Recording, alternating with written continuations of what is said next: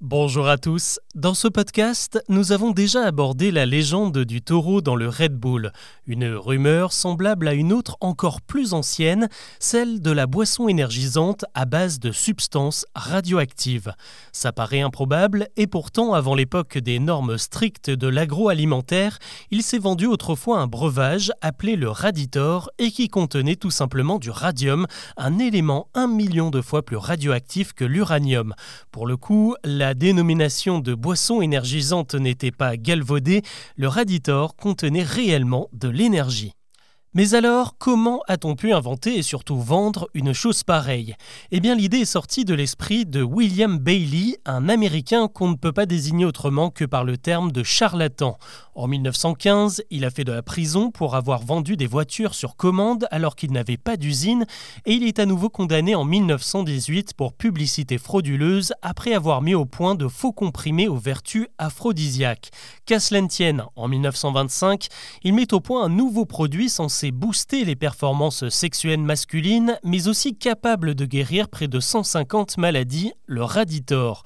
La recette de la boisson est simple, il s'agit d'eau minérale à laquelle on ajoute un cachet soluble de radium. Bailey a accompagné la sortie de son produit d'une grande campagne de pub, dont un fascicule de 30 pages complètement pipoté envoyé aux médecins pour les convaincre des bienfaits de sa boisson revigorante. Une bouteille de Raditor se vend alors l'équivalent de 15 dollars actuels, une somme plutôt réservé aux clients les plus fortunés et ça marche. Les ventes explosent rapidement grâce aux bouche à oreille des clubs de la jet set et se trouvent même de prestigieux ambassadeurs comme le tristement célèbre Eben Byers, un riche industriel, playboy et champion de golf. Byers adore le Raditor et il ne se gêne pas pour en faire la promo dans son entourage. Il aime tellement ça qu'il en consomme 3 à 4 flacons par jour, sauf qu'au bout de quelques années, eh bien le radium a fini par prouver ses véritables effets.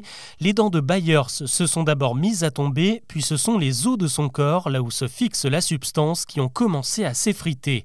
Il meurt en 1932 avec une mâchoire en moins et dans d'atroces souffrances. Il n'a même pas eu la force de témoigner au procès William Bailey. Car oui, l'escroc inventeur du Raditor s'est fait rattraper par l'autorité de la Food and Drugs Administration toute récente et le Raditor a été interdit.